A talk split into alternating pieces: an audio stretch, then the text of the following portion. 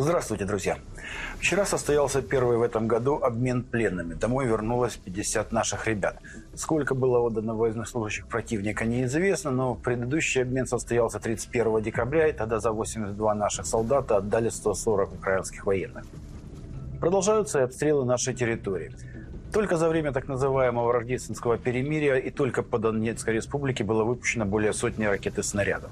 А вчера был обстрелян многострадальный поселок Теткино с трех сторон окруженной территории, которую контролирует хунта. Пострадавших нет, но электроснабжение было навременно прервано. Был обстрелян на Белгородчине и поселок Новая Таволжанка. Там повредили крышу птицефермы, пострадавших нет.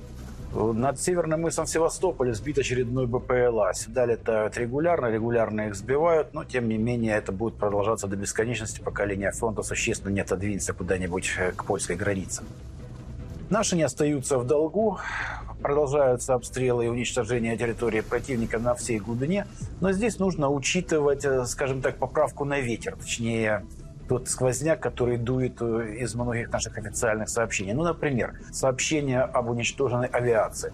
Было на сегодняшний день сообщено об уничтожении 360 самолетов противника, что в полтора раза превышает количество э, авиации, которые, по данным э, Military Review и других э, западных источников, находились на вооружении хунты к началу специальной военной операции.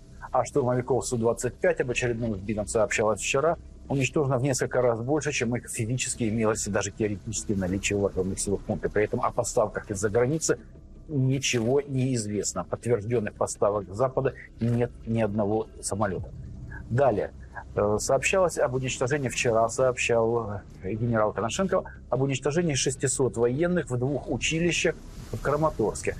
При этом на фотографии видно, что само здание уцелело. Выбиты окна, вынесены двери, но сама коробка стоит неповрежденной. Откуда взялась цифра 600 человек, непонятно. Наибольших же успехов добиваются уже традиционно оркестранты Вагнера. В Солидаре они ведут наступление уже в районе соляного рудника номер 1 и 3, выходов номер 1 и 3. На севере города вооруженные силы России оркестранты Вагнера вышли к Юрчиной горе, что позволило перерезать огнем трассу на Благодатное. То же самое происходит на юге, до трассы от контролируемой нашей территории 4-7 километров. Причем успехи в Солидаре качественно сказываются на положении гарнизона, удерживающего еще большую часть Бахмута, который постепенно становится Артемовском. Между Солидаром и Артемовском наши выбили подразделения 60 и 17 бригад из села Подгороднее и вышли к Красной горе. На юго-востоке оркестранты продвигаются к мусоросортирующему заводу. На южных окраинах Артемовска продолжаются бои за опытную северную часть которого удерживает противник, и за Клещеевку, которую он пока удерживает полностью. Взятие этих населенных пунктов делает положение остатков гарнизона в Бахмуте безнадежным. В остальном на фронтах без перемен. Продолжаются позиционные бои в Маринке. Вооруженные силы хунты уверенно удерживают западную окраину городка. Под Угледаром после освобождения Павловки и Шевченко тоже изменений и продвижения наших войск вперед нет. Угледар никто не штурмует.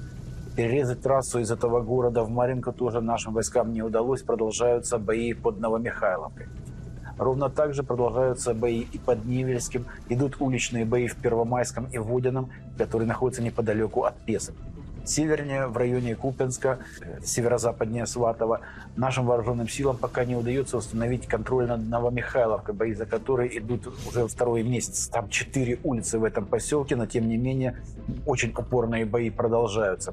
Точно так же, как и к юго-юго-западу от Сватова продолжаются бои за Макеевку, оставленные нашими в ноябре целом же обстановка на фронте с прошлого года не изменилась. Идут позиционные бои во всем участке, кроме, вот, э, собственно говоря, Северска, Солидара, Артемовска.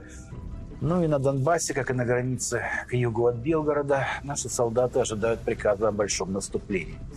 Э, я даже слышал о 10 тысячах китайцев, которые проходят подготовку на полигонах Белгородчины. Правда, ни одного из них увидеть так и не удалось, хотя местные жители свято уверены, что китайцев как бы не 10 тысяч. Ну, как бы там ни было, Зимняя кампания обещает быть достаточно жаркой, но, видимо, все-таки это произойдет ближе к концу зимы. На этом все новости на этот час. Всего вам доброго. До свидания.